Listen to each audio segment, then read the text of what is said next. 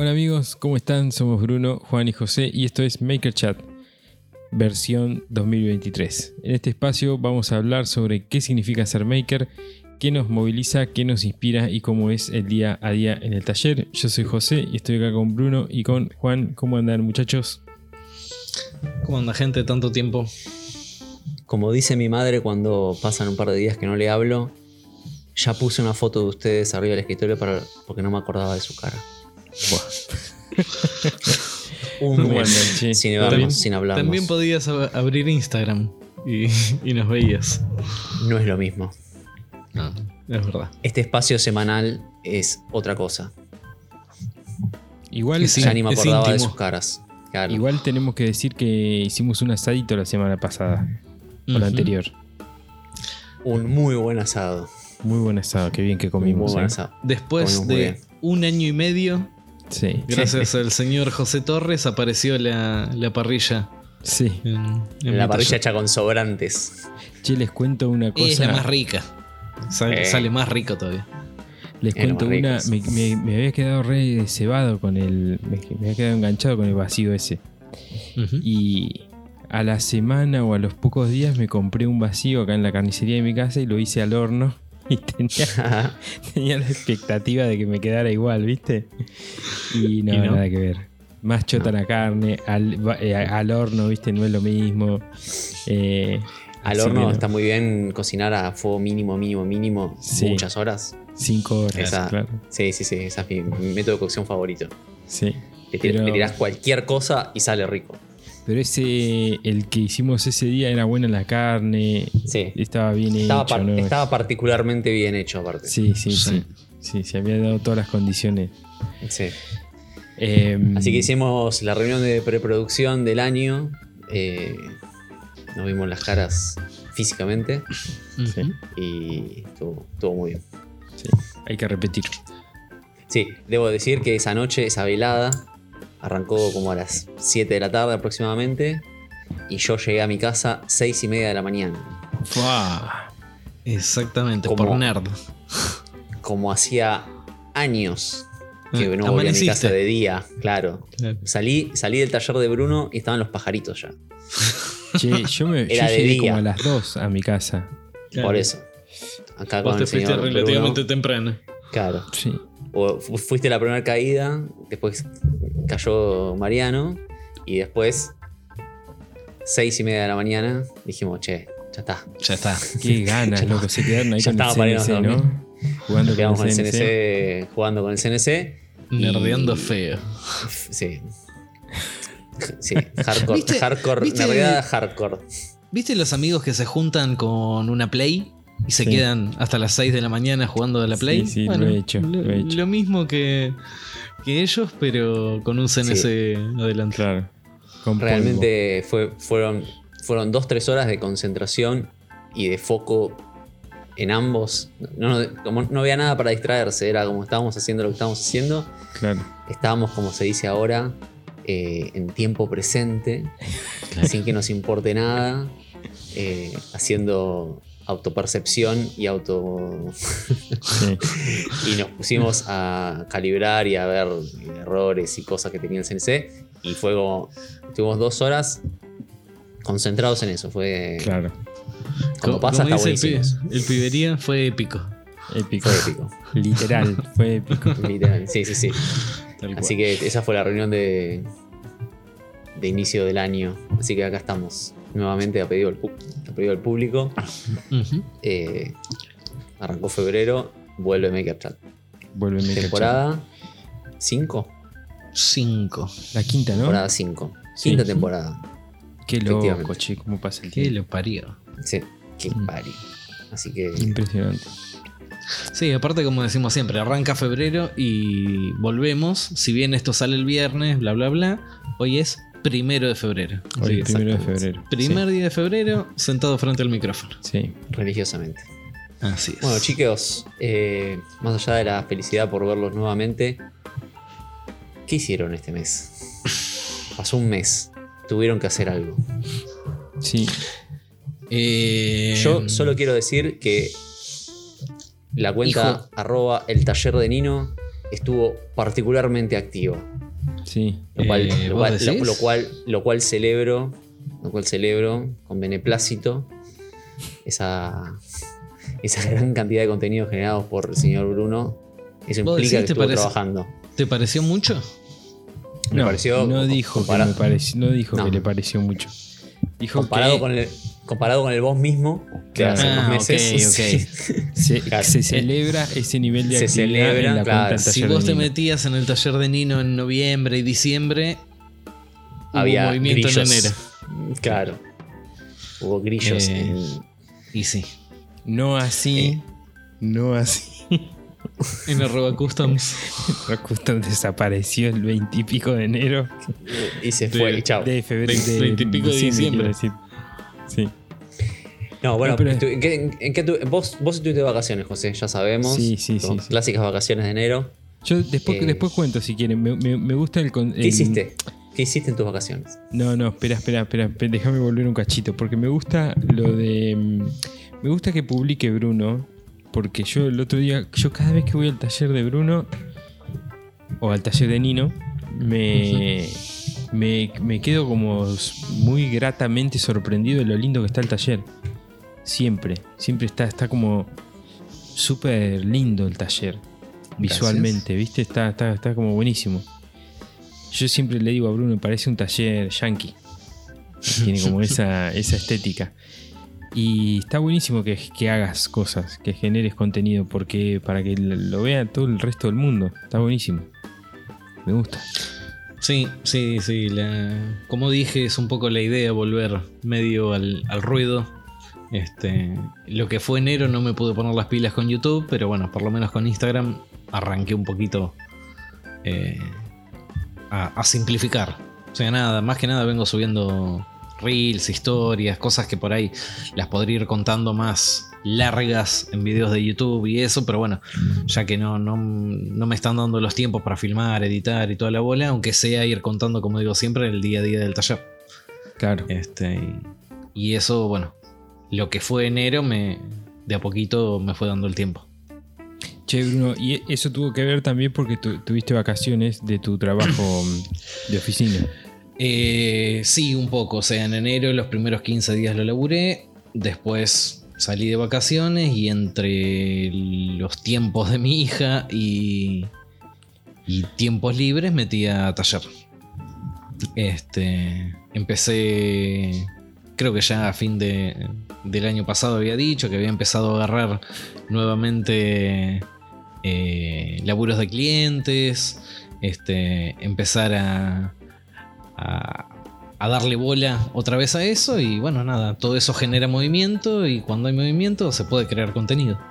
Claro, eso te iba a decir, estuviste, estuviste con trabajo, con, con bastante trabajo, Claro. entonces eso te- obviamente la praxis del taller eh, con, cosas para hacer te genera Sí, sí, sí, como, cosas para como mostrar. decimos, como decimos siempre, cuando estás haciendo un laburo, eh, ponerte a filmar, ya sea para YouTube, para Instagram o no sé qué, te lleva un 50% más de tiempo, pero tenés eh, material y, y, Sí, y la mo- y materia prima está movimiento ahí. para, exacto, para crear el contenido. Claro, por ahí estás haciendo algo y decís, uh, esto está piola para mostrarlo, para mostrar esta técnica o esta cosa, o esta pintura Tenés- nueva o esto, lo que sea. Tenés que armar un gabinete que te lleva 8 tornillos y si lo haces sin filmar te lleva 20 minutos haciéndolo filmado, más que después te sentás a editar y ya que te sentás a editar y bueno, me hago un cafecito y una Claro. cosa u otra, te lleva mucho más, pero eh, nada, tenés ese ese contenido ahí para, para subir, mostrar y, eso también va dando este, interacción con, con la gente y de a poquito fui y es lo que quiero ir volviendo a, las cosas básicas. No sé si fue ayer o antes de ayer, terminé publicando unas eh, patitas regulables de mm, con una tuerca de clavar y, y nada, un, un herraje relativamente sencillo, simple y la verdad es que tuve bastante consultas. Se ve que había gente que no, no lo conocía y y nada, es un poco volver a eso, volver a- a lo simple, a lo básico. Este, que, que hay mucha gente que por ahí le, eh, recién está arrancando y, y se puede sumar eh, en esa. No todo el mundo va a tres años atrás en la cuenta a revisar las cosas que habían antes. No, y olvídate, en no Instagram ¿Viste no la- existe la, esa. típica, la típica frase el público se renueva? Bueno, Sí. es, Sí. es un poco eso. Yo creo que la en gente, no usa, sí. la gente no usa el buscador de Instagram para eso. No. No, Yo ni el que buscador, YouTube sí, ni tampoco cuando, encuentra tu perfil, yo creo que hace dos scroll para abajo y sí, nada más. como el mejor de los casos, sí, sí. Sí, pero en sí, general sí. no. Yo creo que Sí, si pasa Instagram mucho en un eso. momento Mm. decide borrar todas las cosas que tienen más de dos años, nadie se da cuenta. Claro. Yo siempre estoy como en la duda, yo siempre estoy como en, la duda de repostear contenido viejo. Cosas que estuvieron Ah. bien. tipo misma foto, mismo texto, o sea, sin, sin editar nada, hacer lo Sí, mismo. sí, eh, ir a un repost. Claro, porque, claro, porque yo tengo el recuerdo de haber generado contenidos que estaban buenos como información básica, eh, cuestiones con la madera, las betas. eh, bueno, tengo ese recuerdo de haberlos hecho y que de post que habían que funcionaron muy bien, de hecho, y, y ta, murieron ahí, ¿viste? Como están ahí Sí, en el sí, fondo. e- esa semana que lo subiste tuvo bastante repercusión y chau. Claro, y, y hoy es como que el público no, no solo se renueva, sino que nada, está bueno como contenido. Eh, sabés siempre estoy como en la duda de si, si, si- si- si está bien o está mal. No, No, está yo bien. creo que estaría bien. O incluso ponerlo tipo en historia. Este. Repost. eh, y, y- y subir este, una historia de tipo Sí, yo recordatorio. eso, eso generalmente lo hago cuando me, está, me, me ocurre una. O estoy haciendo una técnica que ya mostré, hice, lo que sea. Sí, el lo que secado hago de como- madera. Que hace Claro. poco. Exactamente, este te, te llevo al post anterior, pero. No, es como el, como el timeline, como. Ahora que está tan de vuelta con el tema de los reels, no sé. Siempre Ujú. tengo esa duda. Capaz algún día lo hago. Vos sabés que yo hoy, justo por, por otra cuestión, me estaba acordando de el Iron Bosch, el, el Transformer ese que hicimos con Martín. Y pensaba, eso, eh, pensaba exactamente esto. Digo, estaría bueno republicarlo a esto porque Claro. pasó hace tanto. Y hay un montón de gente que se ha 2019 eso. sumado ahora que no tiene ni idea de que eso existe. Expo Ferretera 2019. Sí. Claro, es un montón. Sí, eso hay que, hay que- hay que clipearlo y transformarlo en un reel. Ahora. Sí, sí. Ah, por, por eso estabas chusmeando el video el otro día de Expo Ferretera. Claro. Está, está Claro, todo, sí, obvio. todo concatenado, digamos. Sí. Sí. Necesitaba buscar una info de. Una info y googleando me apareció eso y después seguí googleando y me apareció el Iron y dije, oh, mira, ¿te acordás de esto? Qué loco. Reproyecto ese. Sí. Este. Así que bueno, Bruno, contento me imagino, ¿no? De estar más tiempo en el taller este, este, Y este siempre. tiempo. Sí, sí, más que contento. Más que contento. Este, sí, la verdad que todo lo que, lo que se pueda aprovechar de, de tiempo en el taller, nada, planificando también estar un poco más y mm, intentar ser más productivo. Claro. Eh, Este año va, va por ese lado. Este, si bien la creación Nosotros- de contenido es la idea, el, el- el compartir en redes eh, es la idea también, necesito terminar de darle una vuelta de rosca a mi taller y que sea realmente productivo. Nosotros no hablamos de técnicas de productividad acá en este, en este espacio abierto del podcast. Nunca, Nunca. nunca. Vamos a anotarlo en la lista Saban. Muy bien. Te tengo una buena noticia, Bruno. A ver. Eh, voy, voy a hacer un, un pequeñísimo adelanto muy, muy, muy chiquitito y lo voy a ir desarrollando en los próximos episodios. Pero tenemos un oyente que. mm, ¿Uno solo? uno solo, un solo oyente tenemos que se llama Santiago y que es de acá de Argentina, pero está trabajando en Francia en la fábrica de aviones de Airbus o Airbus. Airbus. Eh, y él trabaja en, en la parte de, no sé en qué área específicamente, pero lo que hace es gestión de proyectos. Entonces, me escribió un día Santiago, nos pusimos a hablar y dijimos, che, ¿por qué no hacemos un, un curso para makers sobre gestión de proyectos? Agarrar todo lo que es el, no sé si lo conocen, el PMI, o los estándares internacionales de, de gestión de proyectos, qué este, metodologías utilizan, ¿no? Eh, bla, bla, bla. Hacer como una especie de reducción de todo ese contenido y hacer un pequeño curso para makers. Así que ¿Tenés vacante? va a haber vacantes porque va a ser online. Va los va a dar él desde, desde Francia.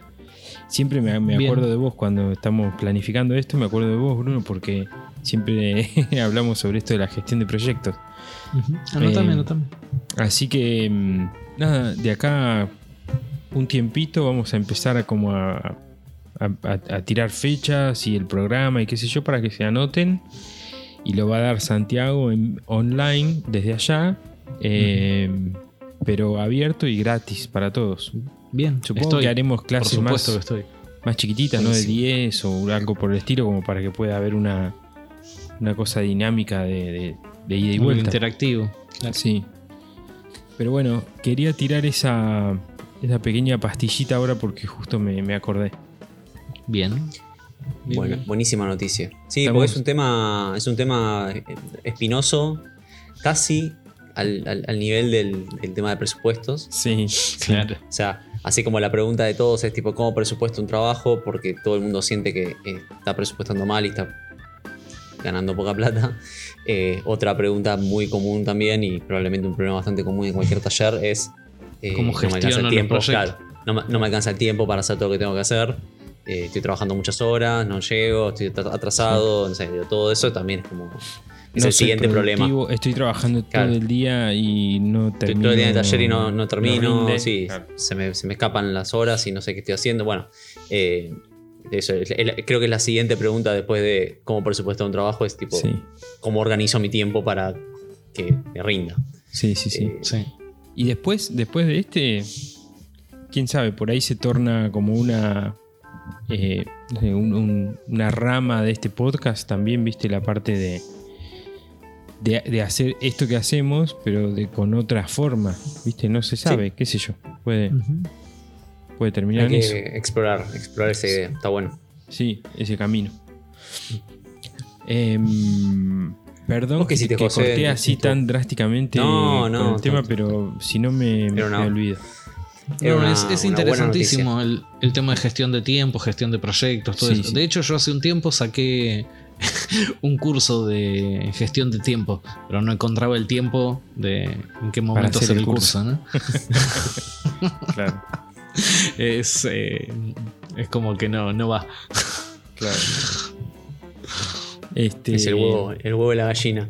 Sí, sí, representado. Em, eh, ¿Yo qué hice? Yo, lo- yo estuve de vacaciones, a pleno.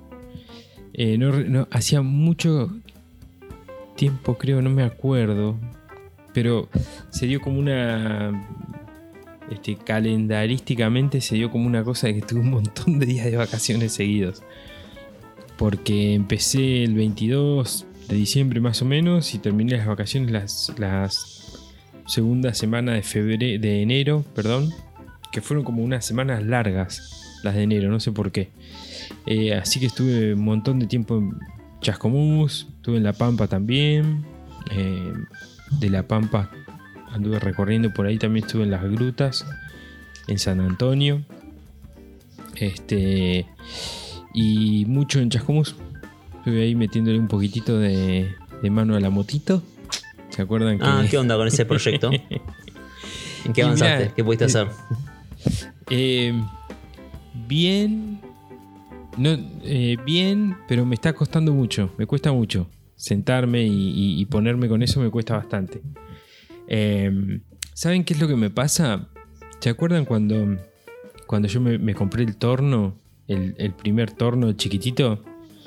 Que, le, que lo- lo- mi argumento o lo que explicaba era que está bueno comprarse algo nuevo para saber cómo es que funciona algo nuevo, cero kilómetro, saber cómo tiene que funcionar algo y después sí podés ir a una máquina más grande, más eh, antigua, más pesada, más... eh, Debate. Que si, le, fa- que si le faltan piezas te vas a, a- dar cuenta que le falta una pieza. o si gira El- raro, ¿viste? O si El no- debate del episodio entre. El, título del episodio es la Chevy 977 versus el BMW. Sí, sí, sí. Cero kilómetros, claro, una cosa así. Era el debate sobre comprar la garlopa vieja o la garlopa nueva. Claro, exactamente. Entonces estoy ahí con la moto, está bastante hecha pelota. No es una moto súper vieja, no es una moto antigua, pero es una moto que está muy cagada a palo. Eh, entonces, Y te gustaría, y te gustaría ver una nueva cero kilómetro para ver Claro. realmente cómo funciona. tal cual. Claro. Sobre todo que Como es un que motor que suena bien. Eh, eso, Claro. eso es música para mis oídos. Sobre Gracias, todo lo que José. tiene que ver con, con sonidos, por ejemplo, justo que decís eso, ¿no? Está sonando Claro, bien, ¿cómo se está escucha? mal. Se Claro. escucha medio como ruido a lata acá, esto qué mierda Claro. es, por ¿Está qué? afinada no está afinada? Claro. Este. Y, y bueno, y al no tener esa referencia, porque yo no, no sé nada de mecánica. Sé muy, muy poquito de mecánica. Nunca fue mi, mi, mi palo, digamos, la mecánica. Este. Entonces es como que no tengo referencia. ¿viste? Claro. Tenés que irte a un taller de motos y decir, che, esto eh, así, ¿se escucha bien? claro, claro. Es Este, que alguien que, que- que sepa y que te O- diga, así sí. se escucha bien, listo, bueno. O vas y le decís, che, le estoy escuchando un ruidito. ¿Vos escuchás lo mismo? ¿Vos lo Claro. escuchás? Claro. ¿Vos, ¿Vos qué decís? No, tenés que hacerte ahí de un, de un aliado, de un aliado que sepa. Sí, sí, tengo que conseguir a alguien que, que sepa y que me diga. Este, pero nada, es, ese es un proyecto de fin de, de fin de semana. En un momento había pensado traerla para acá, ¿viste? Tenerla acá en el taller y dije, no, no, José, no, no, no, porque va a estar ahí y, y te vas a poner a toquetear en vez de hacer lo que tenés que hacer. Este, así que nada, está ahí en Chascomús, hice los, los- los primeros, digamos, pasos que tienen que ver más que nada con, qué sé yo, limpieza, cambio de aceite, ese tipo de cosas. Y la idea es ir... Todavía no volví a Chasco desde que, ter- desde que terminé las vacaciones, pero cuando vuelva ya seguramente saque alguna pieza, alguna parte, no sé, la óptica o algo, y, y traiga solamente eso. eh, o una rueda, no sé, lo que sea, una Sí, parte Lo que tengas que para- arreglar, claro. para, para arreglar acá. Este. Pero nada, es, es, lindo. eh, tiene, tiene cosas medio frustrantes porque no sabes esto que decía, no sabes si lo que estás haciendo está bien o está mal. Eh, pero nada, mientras la moto ande y, y encienda y se pueda dar una vuelta, yo ya contento con eso. Este. ¿y ¿Qué más? Y bueno, volví hace dos semanas al taller. eh, estoy, estoy laburando a pleno, a pleno, súper a pleno. Proyectos muy variados. Ya seguramente la semana que viene me explayo un poco más. Eh, pero bueno, la idea es también, como decía Bruno, tratar de, de invertir un poco más de tiempo en las redes. Que a veces soy un poco colgado con eso. Sobre todo YouTube. Voy a, ver si puedo este año volver al, al régimen de un, un video por semana, me encantaría. Empezando ahora en febrero, me puse la, la meta de en febrero empezar a, así. O sea, la onda era arranca el podcast y arranca también YouTube y arranca todo. Arranca el año. Arranca el año el 1 de febrero, que es hoy. Así que, nada, ese es un poco la, lo que pasó en mis vacaciones y, y lo que va a ser este año para mí. Vos, Juan, no te tomaste vacaciones. No me acuerdo cuándo fue la última vez que lo hice. Eso habla muy mal de mí. Te escuchaba recién decir que te tomaste no sé cuántas semanas de vacaciones y era como, ¿cómo será? ¿Cómo, Yo creo. cómo se siente estar no haciendo nada? Pero, perdón, Tus déjame- últimas déjame vacaciones. Juan, no, fue, no fueron anteriores al primer chasco cuando trajiste las señoras aceitunas. Sí, esas fueron mis últimas vacaciones. De- déjame decir una cosa. Esto está muy fundamentado el momento que yo me tomo las vacaciones. ¿eh? No, no es que no es eh, así a la marchanta que me tomo vacaciones así. Porque realmente es una época en donde no pasa nada y en Buenos Aires no pasa nada. Es que es entre Navidad y las dos primeras semanas de enero. Son Sí, sí, ya muchos sé, días, pero, son yo sigo- días medio raros en los que no pasa nada. Y más si No, sos no, campeón no- no- mundial.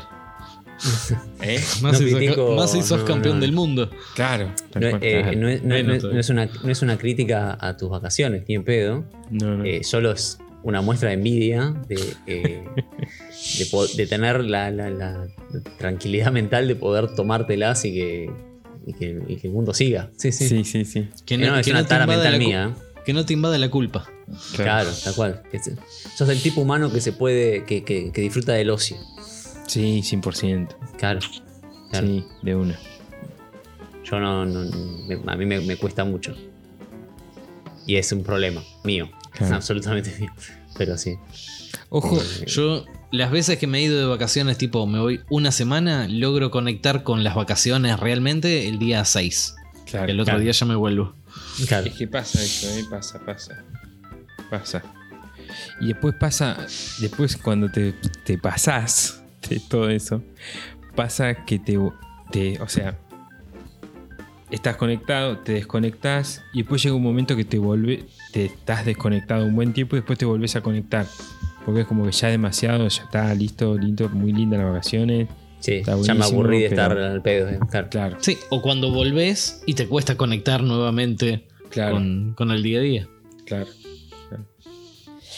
Bueno, ¿y qué, hiciste, por ejemplo, Juan Pintero, el 2 de enero a las 11 de la mañana? ¿Qué estabas haciendo que no estabas de vacaciones? Trabajando, para variar. Eh, nada, fue un inicio del año interesante en mi, trabajo. Eh, tuve, entraron nuevas herramientas al taller, eh, estuve arreglando otras, eh, trabajando, terminé, el- terminé, un- terminé el mueble. Este, este mueble es re loco porque este mueble lo arranqué en junio. Junio, ¿no, Bruno? Ujú. Bueno, Junio, julio. junio, julio, sí, me, me hacía frío. Estábamos los dos con, con- con el buzo. En, en los de- videos se ve con, con abrigo. Estábamos con los dos con el buzo, con el hoodie de customs.makershop. Hace Eh, todo y hacelo Hace bien. todo, hacelo bien. Estamos, estamos vestidos de makers, haciendo de las nuestras. Con la gorra Y- reglamentaria también. Me. Sí, sí. Sí, sí, con el, con el beanie. Todos vestidos vestido de maker estamos. Eh, y eso, eso- ese proyecto que nació así como de, de sobrantes y fue con corte en CNC, la- el primer proyecto que yo hacía con, con un CNC, el CNC de Bruno. Nunca había hecho un proyecto para la vida real en CNC y ese fue el primer proyecto que lo cortamos junio, julio por ahí y fue a parar a la pila de los proyectos olvidados del año pasado, que fueron un montón. Realmente el año pasado arranqué cosas y no terminé otras tantas.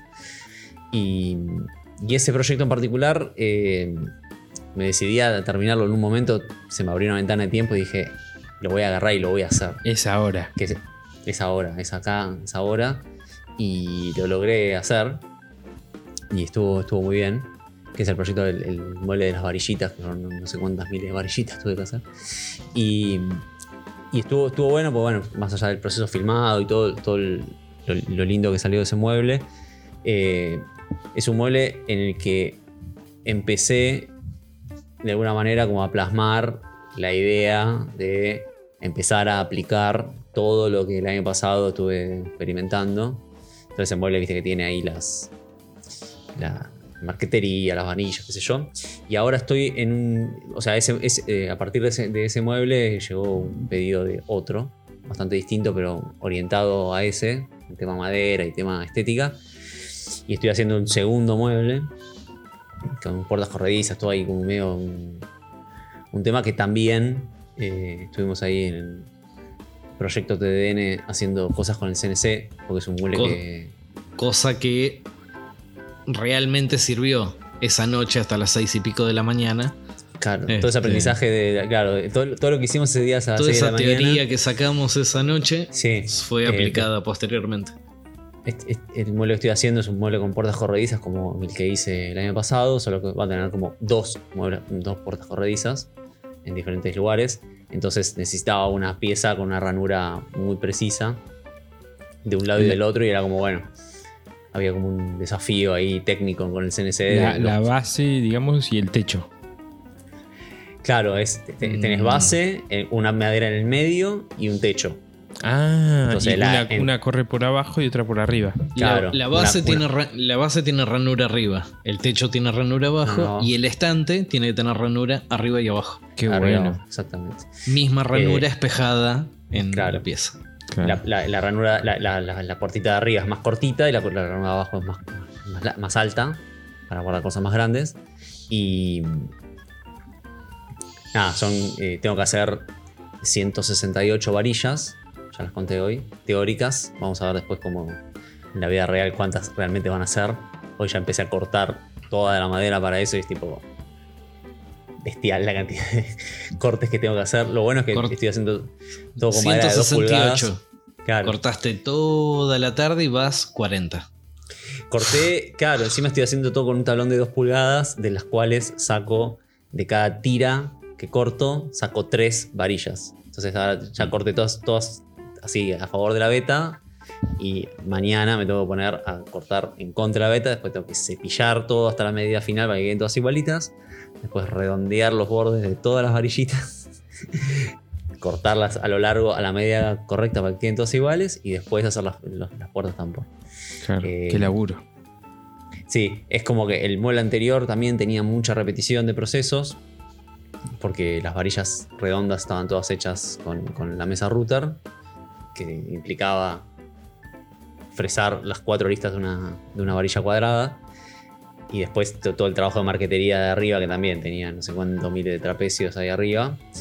Y ahora este también tiene como esta repetición de, de ese recurso de, la- de- de la- de las varillas de la puerta corrediza que también es como te pone a prueba en, en el temple porque aparte es como que no, no podés cortar el proceso ¿no? una vez que tenés como la máquina regulada te tenés que poner a hacer la 168 una, Che, vez que Juan. una, vez que, una vez que cortás una tenés que cortar la 168 esa es la, la- la- la joda digamos de esto Che, Juan, ¿te pasa que mm, cuando haces ese tipo de trabajos, ese tipo de proyectos, te lo, te los quieren comprar?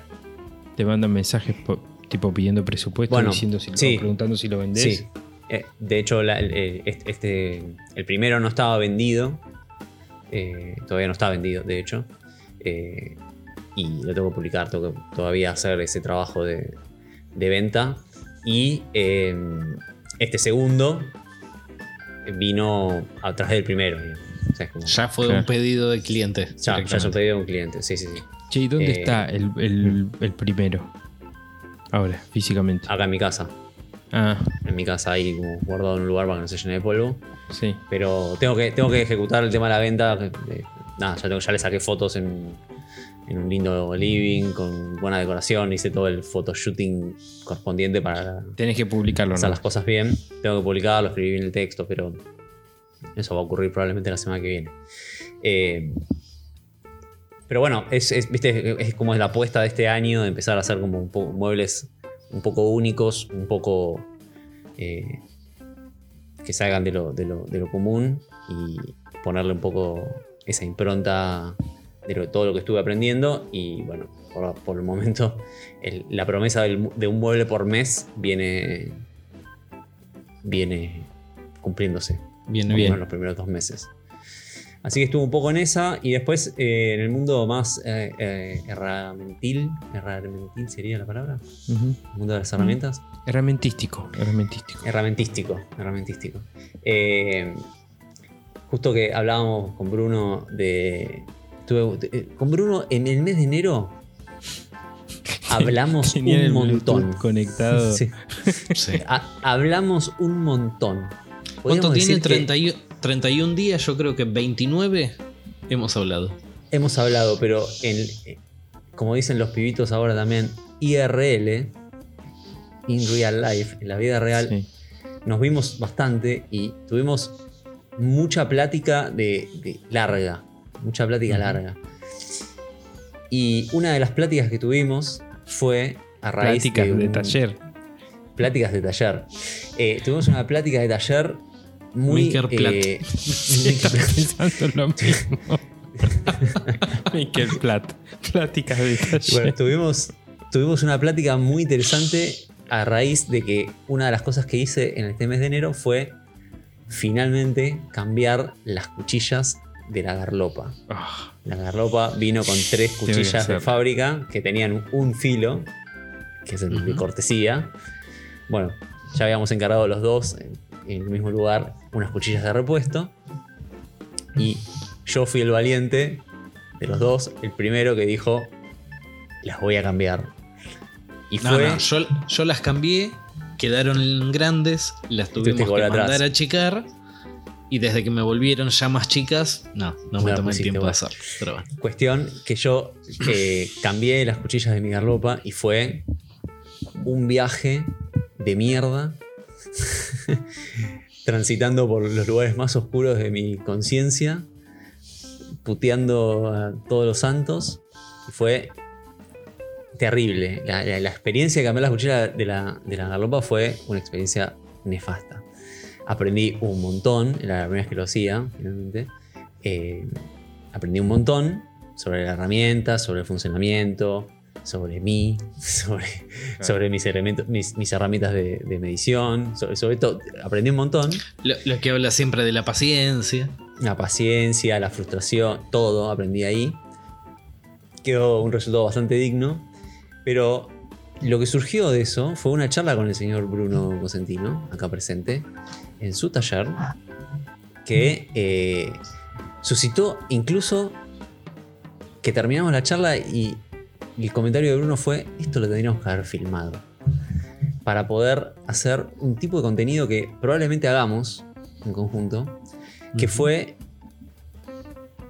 O sea, Bruno, estuvimos hablando sobre la garlopa media hora Sí. sobre la calibración de la garlopa y los la- fundamentos de la sobre garlopa. la teoría de cómo debería ser.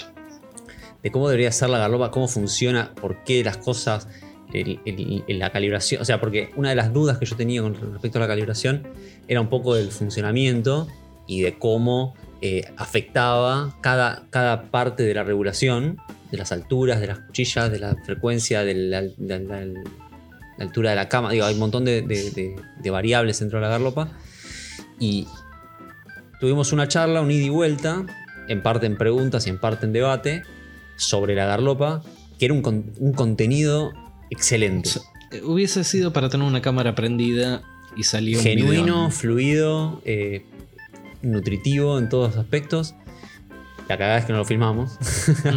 Y probablemente si lo queremos hacer no va a ser así de espontáneo.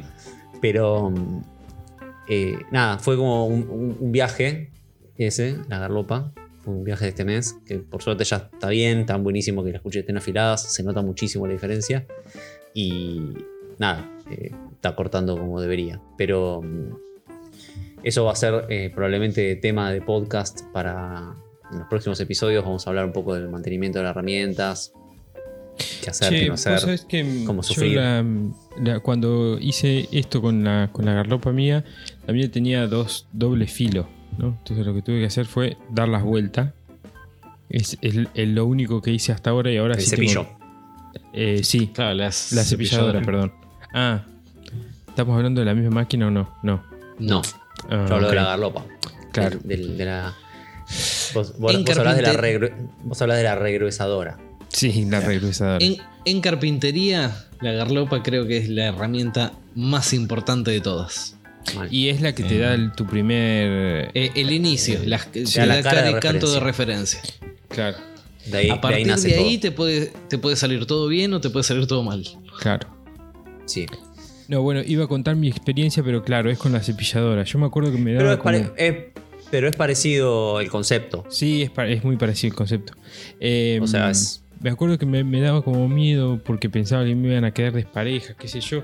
Y finalmente me acuerdo que no fue tan, tan, tan, tan No, porque el, trágico. cep- el cepillo tiene menos, tiene menos variables. Si vos, si vos Sí. alineás las cuchillas al, al muñeco Mm, y están bien alineadas, digamos, no, no tenés más variables. Acá también tenés las alturas de la cama de entrada y salida claro. que, que tienen, que juegan un papel. En el cepillo La- vos subís y La, bajás. la y- inclinación que puede llegar a tener la cama, o sea, la cama debería estar paralela eh, a- al tambor, digamos, al, al Sí. muñeco.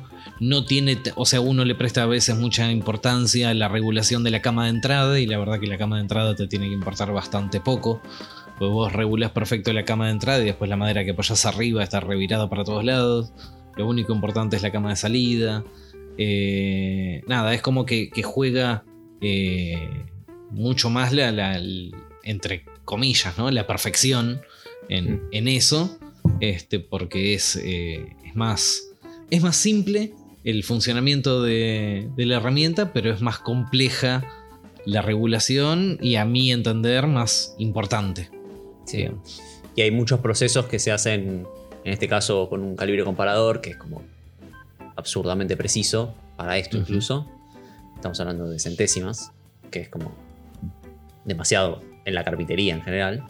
Y por otro lado, otra parte del proceso se hace con una regla metálica, eh, con una prueba que se Ah, llama la prueba de arrastre, que es cuántas Ah, rayitas se mueve Claro, Es que- sí, sí, me acuerdo de eso. se tiene, que se tiene que arrastrar un cuarto de pulgada y vos, tipo, estás viendo la regla metálica contra el filo de una referencia que vos tomaste Sí. y es tipo mi O sea, ojo eh, en una ¿visto desde herramienta. dónde? En una herramienta ves centésimas y en la otra herramienta a ojo ves milímetros. ves milímetros y es como esto es completamente aleatorio lo que estoy viendo el error de paralaje constante es como empezás a sentir que, te- que esto que estás haciendo es absurdamente impreciso para, o sea lo- que para todo lo preciso que hiciste antes ¿no? como una lo que cosa que no tiene sentís es sentido que todo lo anterior lo hiciste al pedo. Claro, buscando el cero absoluto en, en tres cuchillas que estén alineadas, viste, toda una cosa muy que no tiene sentido. Entonces ahí te, te empezás como, si no tenés conocimientos, como yo, eh, empezás a, a flaquear, empezás a Claro. sentir que estás haciendo todo mal. Ahí, ahí donde estuvo el viaje depresivo con, la, con la garlopa. Así que, bueno, igualmente el, el- resultado fue el, correcto, por lo menos empíricamente la madera que sale, sale recta, sale plana, sale escuadrada, así que puedo decir que el trabajo Y- está bien hecho. Y no, y no tenés que empujar como con las cuchillas sin fila. No, está, perfecto. Así que, nada, así que estuve, básicamente estuve en eso, eh, con la garlopa calibrada y con las cuchillas afiladas y, y trabajando, haciendo lo único que sé hacer. Excelente. Yo, este, uno de los proyectos también que tengo para este año es una de las máquinas que me vino con la, con el polaco, con la, la tanda de el lote del polaco, es una afiladora. En la cual yo podría afilar las cuchillas de la de la, de la cepilladora de la garlopa. ¿Qué pasó? Sí, ¿Se cayó Bruno? Un Eh, auto. Em, no, per- perdón, dije porque no estaba viendo la pantalla. Em, y nada, estoy como muy ansioso de eso. Me, me parece que va a ser como un antes y un después de, de mi taller poder, poder afilar Claro, una poder- cuchilla y, e incluso ofrecerlo como servicio, poder a- afilar un disco, poder afilar una cuchilla sería muy importante. sí, estaría recontra bueno, ten- o sea, tener la facilidad de tener siempre afiladas las cuchillas es como, está buenísimo. Sí. Vos tener de afilada todas tus fresas. Sí. Claro, Bueno, el polaco, el loco este, se afilaba todo. claro. Está todo afilado. Fresas raras, viste, que tienen como helicoides y qué sé yo. Así que es cuestión de aprender a usarla, de ponerla a punto y, y meterle. Y lo primero que voy a hacer son las cuchillas de la, de la fresadora porque son rectas, largas. Sí, es poner un ángulo y la piedra Sí. y que afile. Y, Sí. y pasarlo de un lado para el otro y, Para el otro, y afilar. Y tratar de que queden las dos iguales, ¿no? Idealmente. Claro, sí, sí, sí. al, al ángulo correcto. Claro, sí, sí, sí. Así que bueno, bueno, che, qué bueno, Juan. Está buenísimo, me gusta. Chicos, ya estamos ahí casi este para cerrar el episodio, diría. Eh, Arrimándolos, arrimándonos a la tranquera. arrimándonos a la tranquera. Para ser el primero, me parece que es un buen tiempo. Tampoco hay que aburrir a la gente, ¿no? Claro. che, ¿ustedes tienen alguna reco para dar? No, no hice la tarea durante el verano. ¿Te acuerden? ¿No? ¿Vos? Yo tengo uno, pero Es medio raro. Qué raro, vos y tus recomendaciones raras. Sí, es medio raro. Defini- definir raro. Definir raro. Bueno, mira, es raro. Hasta para internet es raro. Mm, Se llama eh, algo así como mm, intercambiar ventanas. Debería ser intercambiar ventanas. Y es una página donde la gente graba eh, pequeños videos o fotos, pero generalmente son videos, de qué es lo que ven desde su ventana. Entonces vos. Vos podés meterte a esta página. Yo ahora estoy acá adentro y veo, por ejemplo, una ciudad de Estados Unidos que está enfrente a un lago. Hay un botón que dice cambiar de ventana y paso a otra ventana, a esta que está en, en Inglaterra, que da como para un campo. Y ahí veo la ventana esa en vivo, ¿no? Lo que está viendo la gente esta. Cambio a otra ventana y tengo Montreal en Canadá. Hay mucha nieve y veo lo que está viendo la gente esta en su ventana. Es, co- es como el sitio ese que tenés eh, las eh, cámaras de, De los de trenes. la calle. Sí, o de la calle Exactamente. pública. Pero de ventanas de casas. Mira qué Claro. interesante. Ahora estoy en Sudáfrica, por ejemplo. Bueno, en Ah, ese sentido, Juan, hay otro que, que está más, más cercano a esto que decís, que lo voy a, la voy a dar en, otra, en otro episodio, a esta recomendación.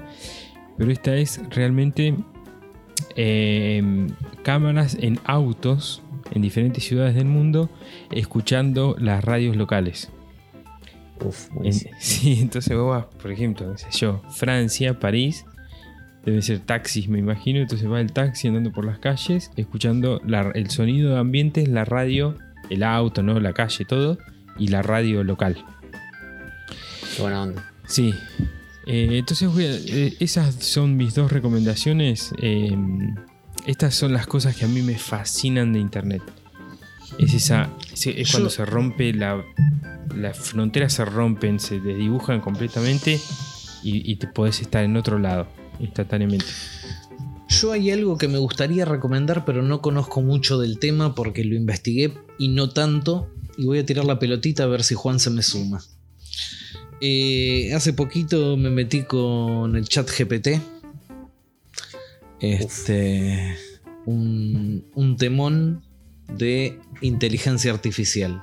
No entiendo mucho del tema, por eso digo, si, si Juan se me suma en esta, eh, creo que se podría también dejar como reco para, para que la gente juegue con, con eso.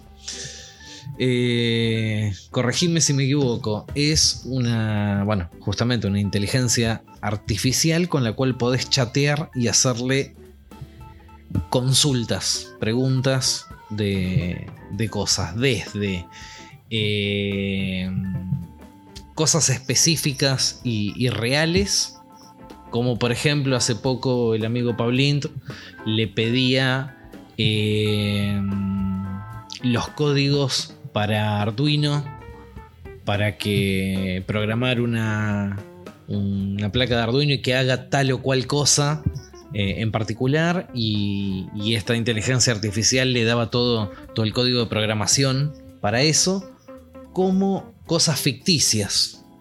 Hace poco, eh, jugando un poco con esto, le digo, bueno, a ver, desarrollame un cuento de una nena de 7 años, eh, no sé qué, y que mezclámelo con el cuento del principito.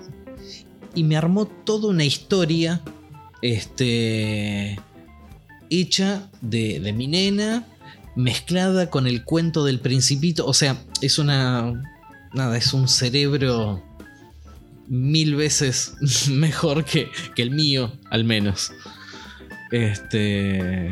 Nada, yo eso lo, lo recomiendo meterse y, y ponerse a jugar, ponerse a investigar porque te explota la cabeza. Todo Sí. lo que se te ocurra lo podés volcar ahí y vas a tener una respuesta que muy probablemente no te, no te esperabas. Tiene, Muy una, interesante. tiene, una, tiene una respuesta que es verosímil. No necesariamente es la real. Claro. Ni la actualizada, porque es, eh, está- es un motor de, de- de inteligencia artificial que está alimentado con básicamente todos los contenidos que existen en internet. Si mal no entiendo, si mal no recuerdo, es eh, hasta el 2021, creo que es. 2020, creo. 2020, bueno. Entonces hay preguntas, preguntas de actualidad que quizás no sepa responder. Que también, Pero- da un po- también da un poquito de miedo, porque dice que le preguntaron quién era el actual dueño de Twitter y respondió Elon Musk. Sí. Y dijo, y le preguntaron, ¿pero vos no estás actualizado hasta 2020? Perdón, me equivoqué. Respondió. Sí, eh, es interesante porque también en, en esta recomendación que haces vos, y acá nos vamos a poner muy paranoicos, esa Uf. recomendación que haces vos de tipo entren y jueguen, eh, de alguna manera el jueguito es alimentar el motor. Entonces, eh, como las máquinas nos van a dominar y nos van a hacer trabajar Sí. para ellas en algún momento, eh, Matrix. estás acelerando el proceso. Sí. Sí, sí, sí. No sé si es una buena reco. Claro. Muy No, y aparte, aparte el problema que tiene, que es súper adictivo. Este, una vez que te metes ahí, eh, empecé- empezás jugando y querés cada vez más, más, y le vas preguntando, y todo lo que necesites, eh, no sé, no sabes hacer arroz con leche, le preguntás la receta y te, te tira la receta del arroz con leche, y, un problema matemático del colegio de tus nenes, y te, te va a tirar la, la respuesta, y, y ya está, y se terminaron los trabajos prácticos, y se terminó todo ese tipo de cosas. Es eh, absurdamente real ese, ese futuro que, que veíamos. ¿Viste la, la canción El futuro llegó hace rato? Bueno, ahí está. Hay una. Esto, ya que estamos en el final del episodio, lo voy a tirar porque, porque vale. Eh, hay una. Hay una teoría en el tema de la inteligencia artificial que es un- como una especie de, de esos eh, ejercicios mentales de la filosofía. Plantear un escenario. Bueno, hay un, esce- un- un escenario que se llama el basilisco de Rocco. Que el basilisco de Rocco dice el basilisco es una, una figura mitológica, bueno, no, no viene el caso.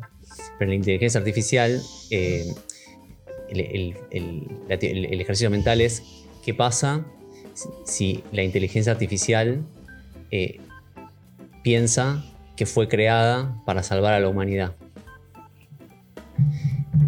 Es como, ese es el- la base del ejercicio. Entonces, podría pensar que toda persona que no ayude a la. a- o sea, puede, pu- la, inteligencia artificial podría pensar que toda persona que no ayudó a crear la inteligencia artificial está en contra de la humanidad, entonces hay que matarla. Entonces, si la inteligencia artificial cobra vida, entre comillas, o, o es suficientemente inteligente, podría exterminar a gran parte de la humanidad que no, que no fue consecuente con crear esa inteligencia artificial, o sea, casi todos. O sea, yo no hice nada para crear inteligencia artificial, entonces soy culpable porque no quise ayudar, a la humanidad. Llevado como un extremo. Eh, es- esa, teoría sobre la. el- sobre el, o sea, el basilisco de Rocco, que es como esa teoría, es como la base por la cual se piensa que la inteligencia artificial nunca debería estar eh, completamente conectada, por eso no está actualizada hasta el último momento, y que siempre hay que, hay que eh, en, en esto de la, de inteligencia artificial se habla, sí, se habla de, de, de unplug, de, o sea, como de poder desconectar el servidor, es decir, poder tener un botón de- para poder apagarla, que ha pasado varias veces, que, que, que han surgido noticias en Google, en Facebook, en esas empresas, que hay un momento en que, la- que redes neuronales o inteligencia artificial, ese tipo de cosas, aprenden cosas o empiezan a desarrollar cosas que el ser humano ya no las entiende. O sea, hubo Claro. un momento, se surgió la noticia que en Facebook pasó que dos máquinas empezaron a hablar entre ellas en un idioma completamente nuevo, creado por ellas, y el ser humano no lo entendía. No podía, no podía ver que estaban hablando. Se estaban comunicando a nivel len- lenguaje, pero en un idioma que el ser humano no conoce. Qué. Entonces es tipo, che, mejor desconectamos esto y borramos todo por las dudas, ¿viste? Como una cosa así. Eh, y hay mucho de eso. Es, es- Y de repente tirás del cable Claro, y sí. la máquina no se apaga. Claro, sí, sí, o tenés un. o- o- o- no sé a ustedes si les pasa, pero cuando ven los. Hay, hay una empresa que se llama Boston Dynamics, Sí, que, que es una empresa que hace robótica, no tanto con inteligencia, sino robótica física, o sea, eh, robots que mueven cosas y que sirven para, utilitariamente, pero hay veces que, que- que te muestran robots humanoides que, que mueven cosas, y agarran cajas y las ponen, o sea, como una especie de operario hecho robot, muy, muy humano en sus movimientos, con una fluidez increíble. Y hay, eh, es- tienen como dos líneas, una es el robot humanoide y, el, y hay otro que es como un robot como si fuese un perro, de un tamaño de un perro. Pero que se mueve con una agilidad y hace unas cosas increíbles. Que vos decís, che, eso no lo larguen a la calle. En algún momento, Sí. tipo, no sé qué va a hacer. Hicieron uno- un- uno- unas animaciones, que son animaciones, no son de verdad. Sí, Que es cuando siempre se, estás se al les borde. escapa el sí. perro y lo cagan a tiros, pero están muy buenas. porque ya que nos pusimos oscuros con esto, ya está, tipo, terminando el episodio todo mal, eh, recomiendo, si quieren ver una cosa de estas que se va de las manos, es, eh, hay un episodio de la, creo que la cuarta temporada de la serie eh, Black Mirror. que está muy buena toda, así como en escenarios posapocalípticos recontra posibles, esa serie es como muy buena en ese sentido, Sí. y hay un episodio en la que hay unos perros de estos medios robóticos que asesinan humanos y que los detectan con el ruido. Está todo filmado en blanco y negro, es un episodio hermoso de ver, muy, muy, te da mucho miedo.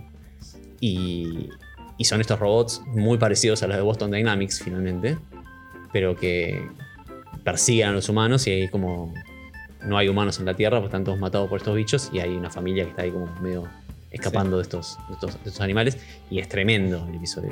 Sí. Es como cuando eso se va de las manos, pasan esas cosas, ¿no? Como, fíjate lo que puede pasar con estos perritos tan lindos que haces animaciones. Bueno, eh, son, son, nada, son, los, son obviamente los dilemas que se están debatiendo ahora sobre todo este quilombo. ¿no? Sí, es sí, re interesante. Súper interesante todo eso, sobre todo porque es, es ahora, es lo que está pasando Sí, ahora, estamos viviendo.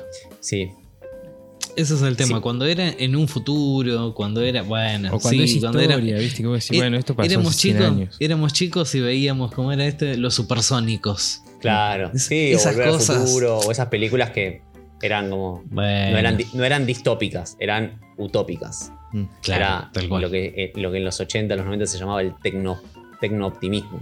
Era como la tecnología nos va a venir a solucionar todos los problemas y vamos a estar todos muy felices. Y no. No. no. Así que, bueno, eh, eh, vamos a hacer una recomendación general de todos estos temas que estuvimos hablando para quien les haya interesado y quiera googlear un poco más sobre el basilisco, sobre Sí, eh, Black, Black Mirror, Mirror. y, y Chat Sí, GPT y toda la Que pregunten el chat GPT sobre estos temas y ahí le va a responder Claro. qué páginas Sí. visitar. Tal cual, sí, sí, sí. Sí, lo del chat es interesante. Yo lo estuve, lo estuve usando para. estuve- lo estuve utilizando para generar imágenes y referencias gráficas de, de- de muebles ideas. Y después el chat lo estuve usando mucho para generar contenido también. Como para que eh, la base de uno de los posteos que hice hace poco sobre una madera, el Padouk. eh, a propósito, le pregunté a chat GPT, tipo, che, ¿qué, qué- qué madera? ¿Cómo se llama esta madera? Bueno, contame más sobre la madera, eh, de dónde es, cuánto pesa, cuál es el. si es dura o no es dura, digo, todos, esas- todos esos datos. Después yo obviamente los compilé y los verifiqué y los reescribí como a mi manera. Pero, pero la base de ese contenido está hecho con inte- inteligencia artificial finalmente. Sí, parte sí, de los datos que en otro momento hubiese sacado, no sé, de Wikipedia. Sí, o, Este. sí, o googleando, leyendo, eh, nada. Hizo como un poco el trabajo por mí. Así Claro. que utilicé esa inteligencia a mi favor finalmente. Pero nada, es interesante y hay que siempre tener en cuenta que la información que está ahí podría no ser Ay. real. y- Claro. Pero es muy Sí, sí, verosímil. Entonces, Chequear, chequear otras Sí. fuentes también, obvio. sí, chequear. Sí. Bueno, finalmente bueno. mi reco era como re livianita y súper positiva. Re livianita tus, tus Sí. ventanitas. Ventanitas del mundo y, y- y- y manejar por ciudades y escuchar la radio local era una Y- papa. Era. y Terminamos nosotros- hablando de perros que matan Y- humanos. y- sí, Bien. claro, y nosotros vamos a terminar todos muertos por perros, Sí. por ciberperros. Sí, sí, lo sí. lindo de Alimenta- la internet. Sí. Bueno, chicos, para todos. escúchenme una cosa. Nos un vemos la placer. semana que viene. Dios me Ok, ¿Ok? chau. Chau, gente, gracias. Chau, gente. Bueno. Chau, chicos, quiero decir. Bueno, amigos, eh, nosotros somos Bruno, Juan y José y esto es Maker Chat. Eh, gracias por estar ahí, compartir este momento con nosotros. Pueden escucharnos en YouTube y suscribirse. Y además encontrar todo este contenido que hablamos de, acabamos de hablar ahora, robots asesinos, ventanas y todo eso, en nuestro Instagram que es eh, makerchat.podcast. Chao gente, hasta la semana que viene.